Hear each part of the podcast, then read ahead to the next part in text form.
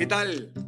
¿Cómo andan? Bienvenidos al lado B, yo soy Mauricio Martínez y estamos hoy jueves 25 de junio del 2020 y estoy con un hombre que sabe perfectamente lo que es el turismo. Él se llama Carlos Conan Muñiz, cineasta, especialista en gestión de eventos de turismo y deporte de aventura. Es director de la gran compañía Conandes Expedition. Ha ganado el premio del Festival Inca Fest como mejor documental peruano llamado Tramo 2. Es decir, si existe un hombre que sabe de turismo en la cancha, es Carlos Conan Muñiz. Carlos, ¿cómo estás? Bienvenido. Mauricio, ¿qué tal? Si sigues hablando así, yo ya me voy a derretir. ¿ah? Voy a hacer uno de. Bueno, ya soy fan tuyo, pero me voy a, me voy a derretir mucho más. ¿Cómo estás, Mauricio? Qué, qué, lindo hablar contigo después de tanto tiempo y, feliz, feliz que, que, estemos juntos conversando y hablando un poquito acerca de, de, de turismo y, y, de cosas que pasan acá en Perú. El fan soy yo, Carlos, el fan soy yo. De... Te he admirado muchísimo y vamos a meternos dentro de, de, este mundo tan apasionante que es el turismo y que tú conoces tan, tan a la perfección. Hay tres millones y medio de peruanos que laboran dentro del turismo y todo lo que se, todo lo que se lleva a cabo a nivel colateral, ¿no? Más allá de los hoteles, museos, restaurantes, restos arqueológicos, hay taxistas, hay personas que están ligadas al turismo de manera colateral. ¿Cómo está afectando la pandemia al turismo en tu sector? ¿Qué está pasando desde tu punto de vista? Mira, eh, te lo digo de la forma directa, ¿no? Porque, como sabes, el turismo y, todo lo que me rodea tiene que, tiene que, que, ver con el turismo. Este, de un día para otro, todo pasó a cero todo no, eh, empezamos a, a, a hacer este, hoja cero y, y, bueno, y ver qué cosa va a pasar y ver cómo estaba eh, influyendo en, en, la pandemia a nuestro sector.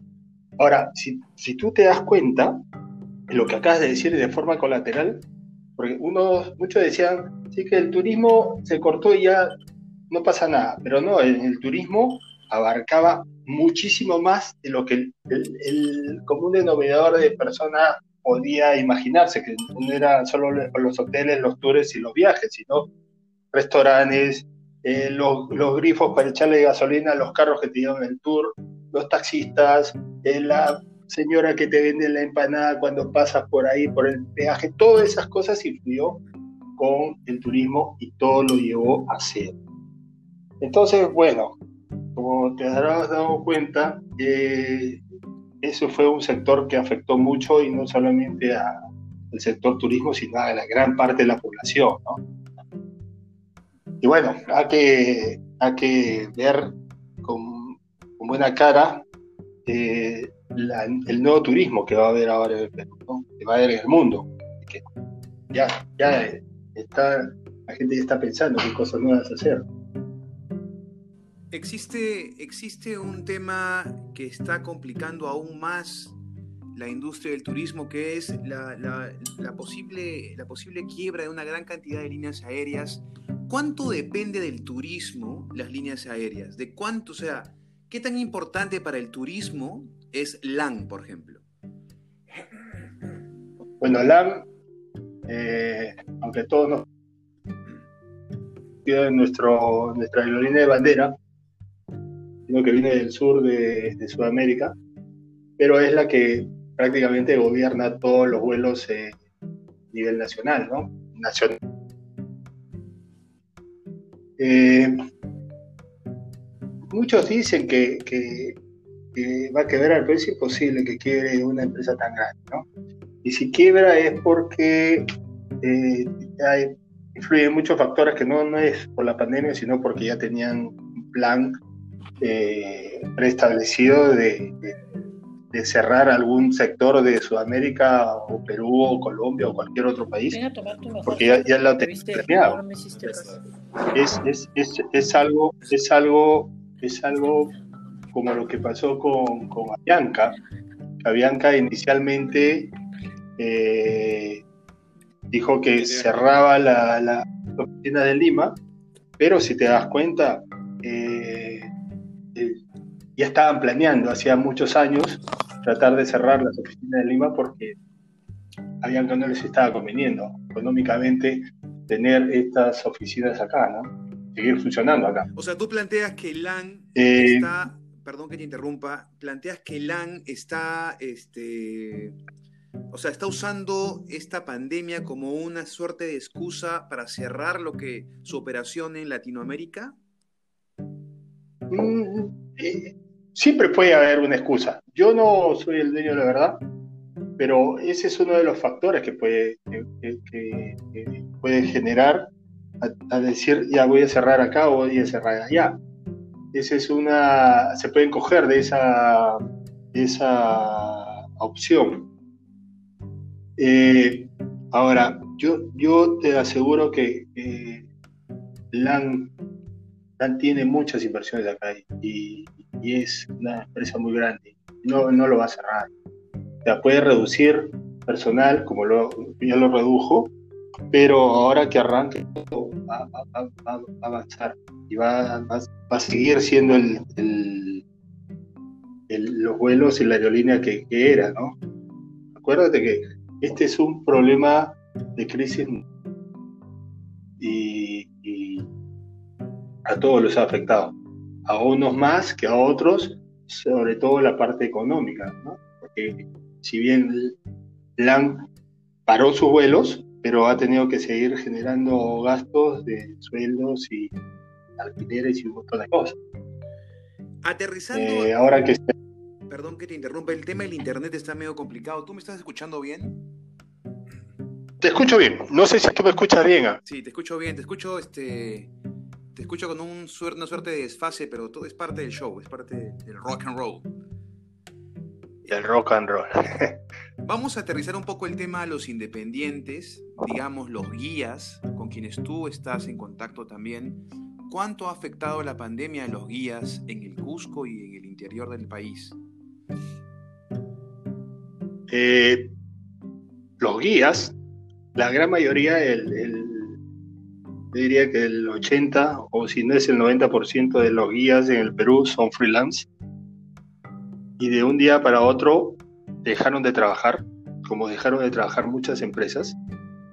Yo lo tengo en carne propia porque Paul, mi hermano, es otro de los guías que trabaja continuamente y que casi todos los días trabajo como guía y es uno de los mejores en Cusco, eh, aparte de City Tour eh, volvió a cero y ahora están haciendo otras opciones de trabajo porque el turismo no, no les ha generado. Son tres meses que no han generado, generado y además algo muy importante, ¿no?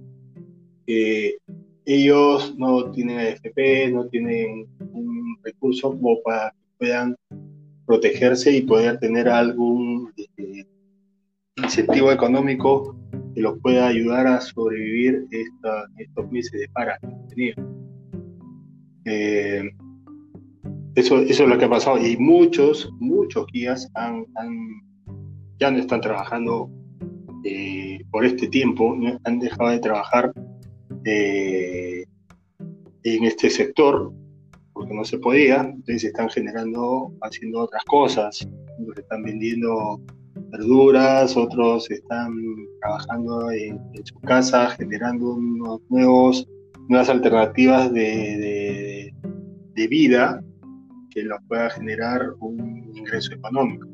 Ahora, no solamente estamos hablando de, de, los guías, también estamos hablando de los arrieros que trabajan eh, llevando todas las cosas, los porteadores que los productos o las maletas de todos los pasajeros, como decíamos, han parado en cero. Y muchos de ellos han vuelto al agro, han vuelto a, su zona para empezar a trabajar y empezar a, generar una entrada económica de una forma de comunidad. Eso es, eso por un lado ha sido fuerte, porque se pusieron en cero. Por otro lado, ha hecho que mucha gente ha generado volver a hacer cosas que habían abandonado por trabajar netamente con el turismo. Y ese es un, un aprendizaje que uno tiene, que es eh, no dejar de hacer, o sea, no tirar todas las balas a una sola.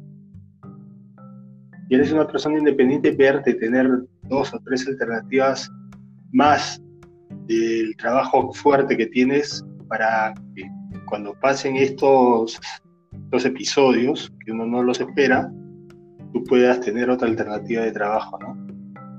Claro, diversificar, que es importante. En el, en el lado B lo que hacemos es buscar este, respuestas, tratar de dar alternativas, digamos es el tenor del, de este podcast. ¿Podemos salvar el turismo con un plan local? ¿Hay la posibilidad, digamos, de generar un movimiento, un circuito turístico local que reactive la industria? Mira, como tú sabes, el turismo fue uno de los sectores más afectados de la pandemia.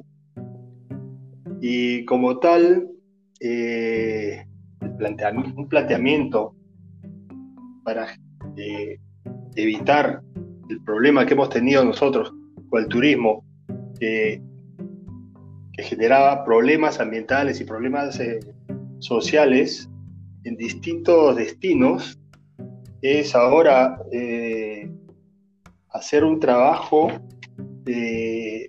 un trabajo colectivo, ¿no? diversificar la nueva oferta turística para poder integrar territorialmente las regiones y el país. Eso, eso yo creo que ah, tenemos que hacerlo con un orden y una planificación nacional eh, en torno al futuro desarrollo de este turismo, local. Eh, eh, toda una campaña de educación para que las comunidades puedan trabajar en conjunto con el desarrollo del turismo sostenible. Yo creo que nosotros vamos más ligados a eso. Nosotros somos un país de la tierra. Entonces, no tenemos que olvidarnos de eso. Nosotros no somos un país de. Nosotros no. o o museos eh, importantísimos. Nosotros movemos cultura, tierra, turismo vivo. Entonces, eso es lo que nosotros no nos tenemos que olvidar.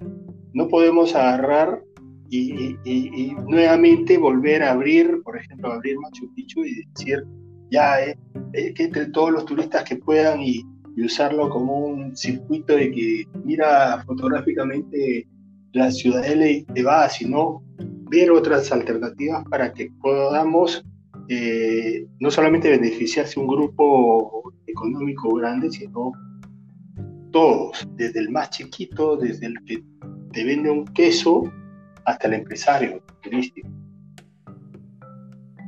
Pero ¿cómo? O sea, ¿cuál sería el, siguiente paso a, a dar? El paso es eh, plantear netamente, este, trabajar con una visión conjunta del destino, eso es lo que yo pienso, ¿no? Del destino eh, para que eh, para que tengan todos una participación, para asegurar una participación total. ¿Eso qué, qué genera? genera una, una experiencia que, que, nos, que transforme el nuevo concepto del turismo. ¿Cómo hacemos eso? Eso es con educación, eso es armando una buena campaña de, turismo donde el gobierno central y, los empresarios puedan este, ponerse de acuerdo. No solamente saber que tenemos este, la gallina de los huevos de oro y darlo, sino hacer una cosa más, una educación más eh, global, ¿no? La gente piense que ahora tenemos que empezar de cero.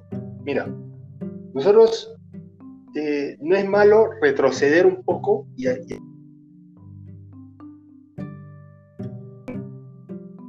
cero. Ahora tenemos que hacer un turismo de conciencia, que que, que, que, por lo mismo que tiene que haber medidas de, de, seguridad, que el, turista tiene que estar este, protegido. Entonces tiene que haber ciertas reglamentaciones que todos lo tenemos que cumplir.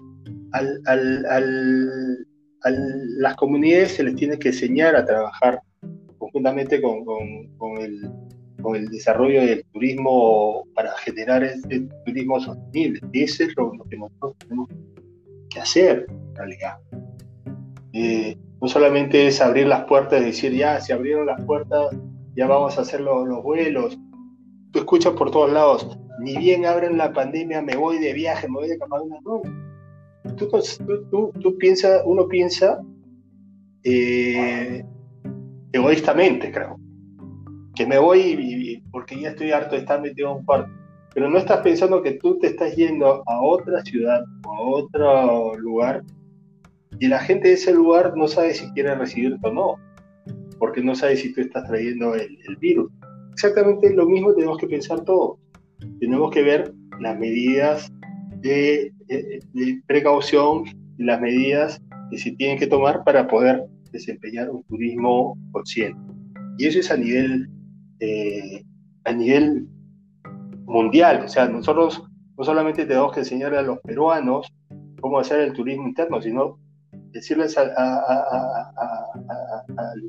turista extranjero, mira, vas a venir a conocer mi país, pero tienes que tomar este, estas normas, tienes que hacer este y este, este plan para poder conocer mi país. Así tiene que ser.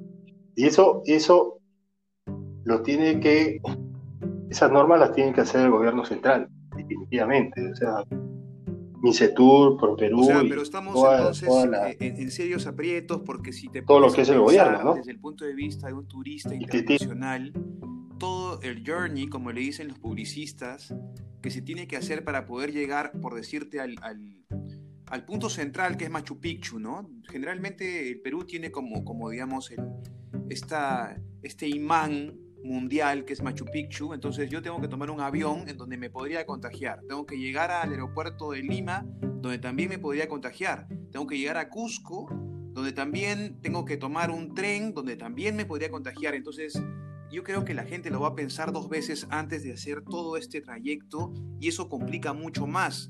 ¿Existe una, una idea de cómo resolver ese tema o, están en nada todavía?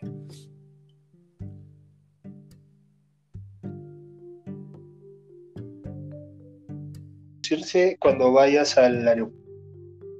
Todas las medidas de seguridad y de salubridad que tiene que haber y que cada pasajero tiene que tomarlo. Eso, eso es un, buen ejemplo de las normas que se están tomando. Esas normas se tienen que tomar en todo, en todo el, viaje que tú me has dicho. Pasajero al extranjero va a tomar su avión, va a venir a Lima y de Lima se va a ir a Cusco y de Cusco se va a ir a tomar el tren para llegar.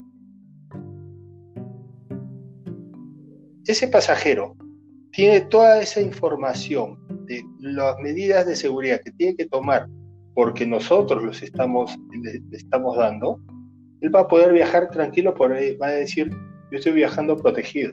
Pero esas campañas y eso se tiene, tiene que estar todo enlazado, porque eh, Minsa da eh, la forma como uno tiene que cuidarse.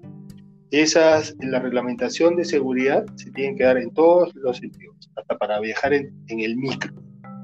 Y se tiene que cumplir.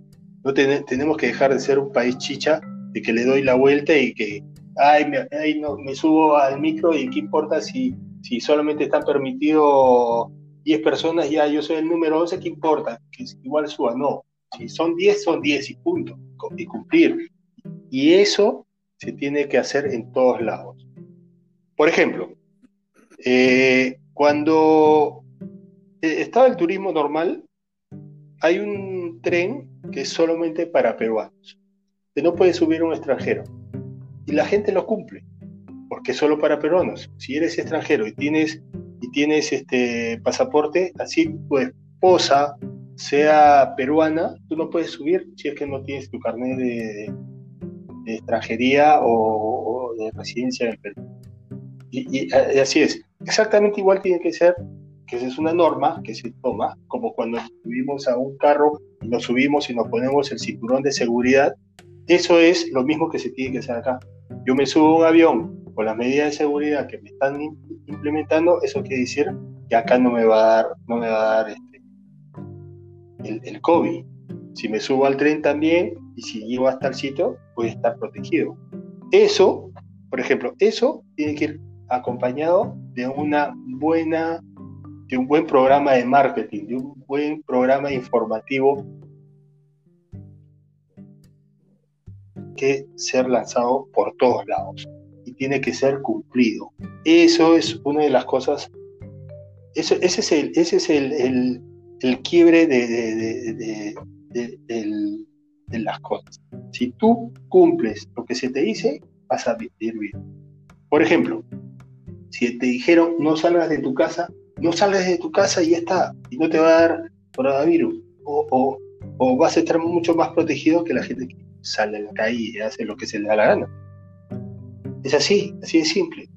Pero tiene que estar bien protegido y bien este, respaldado con una buena campaña de manera cerrando la idea en el que hay que comunicar de manera inteligente cuáles son, cuáles son los procesos, cómo, Totalmente. hacer tu, cómo tomar la decisión de a dónde te vas a ir y cuáles van a ser los medios de, transporte que vas a tomar. Y, es una buena, es una idea interesante, Carlos. Eh, sí. sí. además, hay otra cosa que es importante, Mauricio.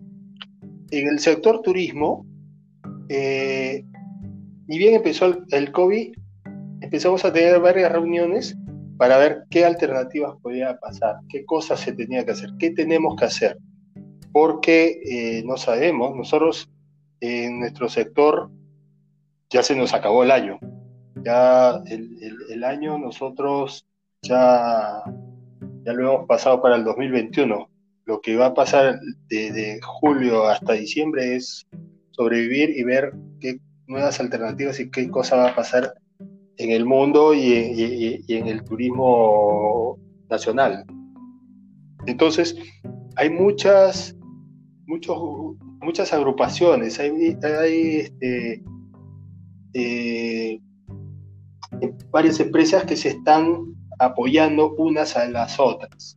Eso es bueno, porque eso está ayudando a crear nuevas alternativas y nuevos planes de trabajo, que es, que es algo que por el día a día, porque teníamos muchos pasajeros, estamos en las montañas, estamos en, mil sitios, no tenemos tiempo como para sentarnos y podamos conversar una empresa con otra, ¿no? Esa es una, una cosa que, que es buena. Y obviamente estamos hablando con, con, gobierno central y gente que, que quiera escucharnos, ¿no? Estoy teniendo una serie de problemas con el internet. No sé si tú me estás escuchando bien. Hay algunos desfases. Este, este no te llego a escuchar eh, completamente la idea. Eh, pero capto, capto el concepto. ¿Tú me escuchas bien?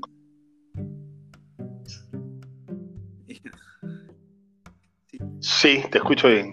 ¿Me, escuchas? Yo, yo estoy bien con el internet, porque tengo el internet, estoy con el internet de, de mi teléfono, no, no de la casa. Carlos, tenemos nosotros, ya para bajarle un poco el, y quitarnos un poco la corbata, dentro del lado B hay como un juego. Hay un juego de, en donde tú me tienes que responder eh, en tres o cuatro segundos conceptos claros. ¿Quieres participar? Claro. Ok, entonces la primera pregunta es, ¿qué es para ti papá? Sí. ¿Papá?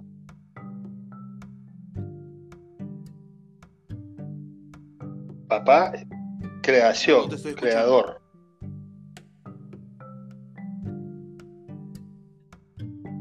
Creador. Papá es tu creador. No, no te estoy escuchando. Te estamos, te estamos perdiendo. ¿Me escuchas? Ahora sí, ahora sí te escucho mejor. Mauricio, ¿me escuchas ahora? Mauro, ¿me escuchas? Dale, a ver. ¿Me escuchas? creador. Vuelvo a la pregunta. ¿Qué es para ti, papá? Sí.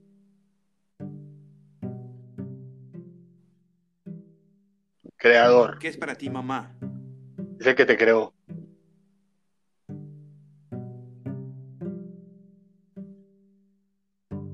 Mamá es ¿Qué significa el Cusco? la que te dio la vida. Li- Busco mi tierra y eh, raíces. Lima, yo la adoro, Lima. Lima es una ciudad increíble, ¿no? ¿Qué significa Rara. o hijo para ti?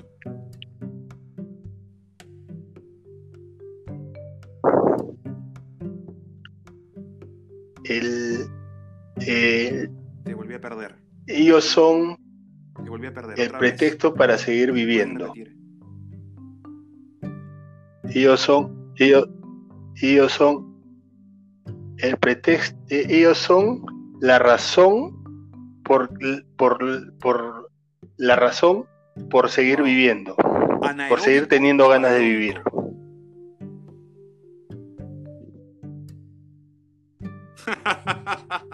Depende de lo que quieras hacer. ya, ok, está bien, está bien. me gusta mucho, me gusta, me gusta mucho la parte a- aeróbica, Claro. pero también hago muchas partes anaeróbicas. Perfecto. Este, Por eso, depende de lo que quieras hacer.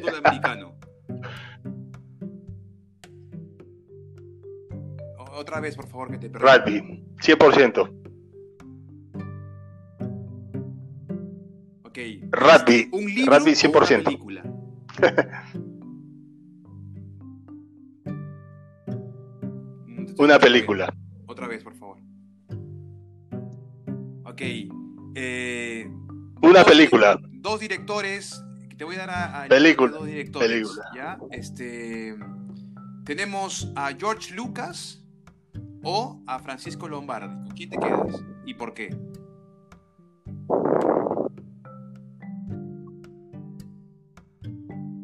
No, no, tú Eh, lanzas, estamos hablando de cosas distintas.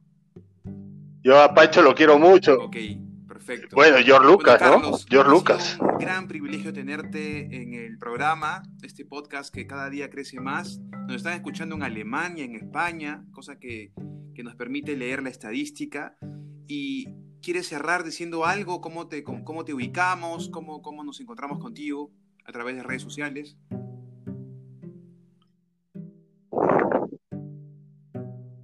Eh, bueno, me pueden eh, ubicar en mi Instagram, es eh, Carlos Conan Muñiz o Conandes, o si quieren entrar a mi página web es www.conandes.net o pueden entrar a mi Facebook, igual Conandes Expedition o Carlos Conan Muñiz, me ubican ahí cualquier cosa cualquier información que quieran tener, yo felices se los contesto.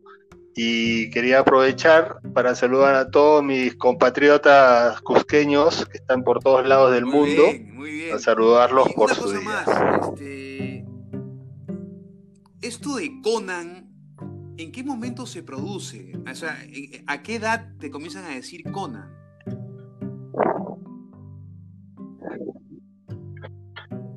Eh, y- yo lo tengo de No, hace te, te estoy perdiendo otra creo vez. Te estoy perdiendo otra vez. 17 años, Otra vez estamos ahí. creo que a los Sí, te 17... escucho ahora sí. Aló, ¿me escuchas? No, escuché, no escuché la idea. ¿Me escuchaste? ¿Me escuchas? Ya, eh, creo que a los 10. Eh, me- eso, me- ese apodo me lo puso un amigo que ya falleció, que se llamaba Giancarlo Arfinengo, en Cusco. Yo tenía el pelo largo, bien largo, y me dijo, oye, dice mi amiga que te pareces a Conan, y de ahí todo el mundo me empezó a decir Conan, Conan, y la chapa quedó, quedó y quedó. Me ponían, me- chapas me he puesto por todos lados, pero Conan fue la que quedó, y, y hasta ahora me lo dice, ¿no?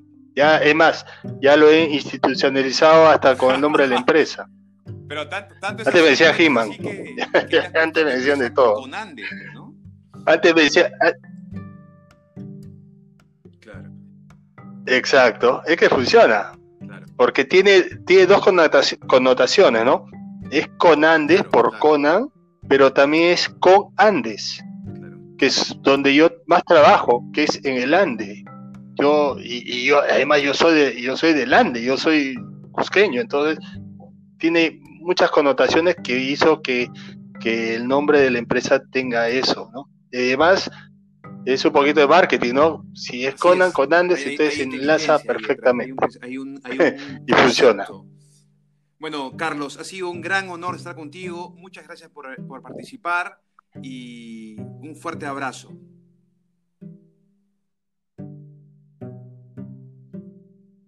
Un fuerte abrazo para ti, Mauricio. Te quiero un montón y espero que conversemos nuevamente pronto. y nada, feliz, feliz por la entrevista. Muchas gracias. El lado B hoy día con Carlos Conan Muñiz, soy Mauricio Martínez. Hasta la próxima.